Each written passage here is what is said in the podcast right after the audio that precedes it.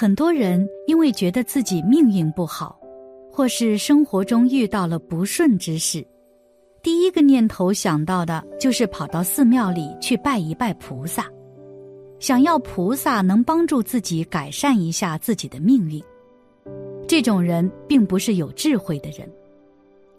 一个有智慧的人，当发觉自己最近经常走背运时，第一个念头并不是去想。最近是不是没有去拜菩萨，而是会去想另外一件事？有智慧的人会常想自己最近是否做到了这八个字。这八个字是从佛教诸多教法中提炼出来的精华。如果有人经常按照这八个字去做，那么就算这个人不信佛教，命运也会越来越好。当我们去拜佛时，或是发现最近诸事不顺，可以默想这八个字，并且按照这八个字去做，好运很快就会来到。这八个字就是“诸恶莫作，众善奉行”。什么是佛教？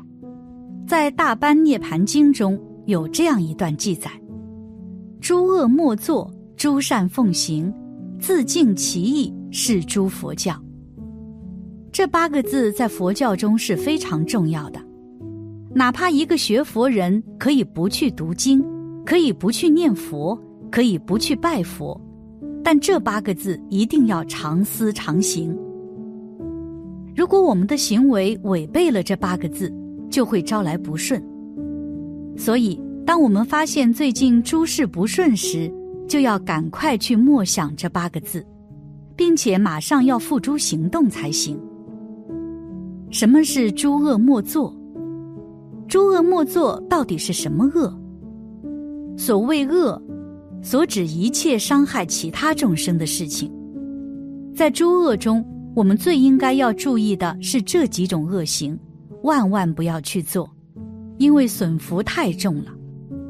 这几种恶就是佛教中常提到的忤逆与十恶。忤逆主要有其一，害父。包括伤害和轻蔑父亲；其二，害母，包括伤害和轻辱母亲；其三，害阿罗汉。阿罗汉所指出世间的圣人，包括求治出世解脱的实践者，以及各类世间的圣人。其四，破坏佛像、塔寺，败坏正法的行为；其五，离间分裂和睦的僧团。十恶一般所指杀生、偷盗、邪恶、恶口、两舌、妄语、绮语，以及贪嗔和痴。什么是众善奉行？众善一般指世间的一切善事，利益他人的善行。上面提到的十恶，如果可以不去做，那就是在修十善业。除了十善以外，还有很多种善事。都是需要我们多去做的，做的越多，命就会越来越好。例如孝敬父母、尊重生命、慈心不杀、节俭不盗、远离贪婪、正洁不染、诚实和善等等。无论你是否学佛，这八个字常记住心里，并且信受奉持，你的命运一定会越来越好的。佛门有这样一句话：“诸法因缘生，诸法因缘灭。”我们所遇到的一切事情，都存在着其必然的因缘条件。我们也常常听到这样一句话，叫做“有缘千里来相会，无缘对面不相识”。在我们的生活中，我们所遇到的事情、遇到的人，都是因为我们曾经种下的因果。在因缘成熟后感召而来。世间一切万事万物皆要遵循因果规律。世上没有无因的果，更没有无果的因。任何一件事情的发生，皆有其原因。常言讲：善有善报，恶有恶报。要想事事顺心，只有多种善因。一，杀狗宴客，自食其果。有个乡镇土地所长，因为经常要接待县上来的各级领导，为了讨好这些上级，他经常请他们吃狗肉。这个杀狗的过程甚为残忍。他们先把买来的狗关在一间屋子里，叫几个亲戚朋友，每人抬一根手臂粗的棍子围攻那只狗，直到最后把狗按翻在地。狗渐渐断气了，就叫饭店的人来拿去烹煮招待客人。有一次，一个领导目睹了他杀狗的过程，想起自己的老母亲常年烧香拜佛，还跟他说起不要杀害动物之类的话。忽然觉得于心不忍，上前去阻止这位站长，并声称自己家里有事要赶回城里，没时间在乡镇上吃饭。但是这位站长不依不饶，一定要留他吃了狗肉再走。结果那个领导一口肉都吃不下去，临走的时候还拍拍那个站长的肩膀交代：“你这个站长要是还想继续当，以后就不要杀狗了。”那个站长不以为然的回答：“当官跟杀狗这两件事哪有什么关系？领导你是喝多了。”没想到过了不久，这个站长就被查出多次收受贿赂。事发后，他被判刑五年。当然，站长也不可能当了，一旦判刑，公职就开除了。那个领导的担心果真成了事实。二。收养婴儿终得福报。最后来讲一个好人好报的故事，不然大家会觉得这世界咋充满了负能量？其实恶有恶报的故事也未必不好，大家能从中得到警示，知道因果可怕，就不敢做坏事，而自觉的去行善积德，这就是反面案例的意义所在。十多年前。城市还没有这么大，中央部分是气派的高楼大厦，而城市边缘还有一些影响形象的瓦房。那些瓦房甚至比农村瓦房还破旧，歪歪斜斜的屋顶，坑坑洼洼的土墙，随时都有要倒下的感觉。在这片贫民窟里，住着一位五十多岁靠捡垃圾为生的老汉，他孤身一人。父母过世，没有结过婚，无儿无女，白天晚上都出去捡垃圾，夜深人静时才回到破瓦房里睡觉。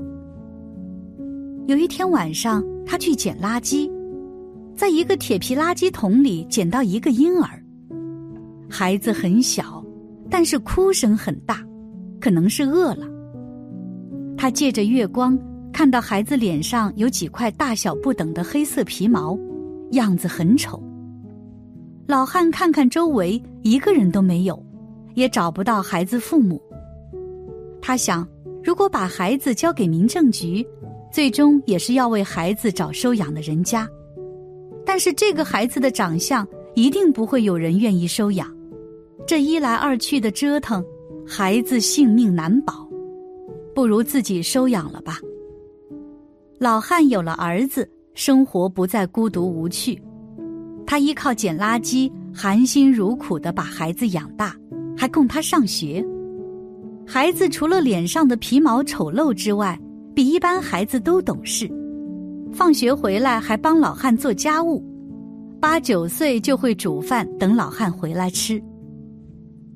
十多年后，那一片破旧瓦房改造，所有居住在那里的居民。都重新搬迁到一片新盖的安置房，安置房是两层，还带一个铺面，另外还按照人头每月有补贴。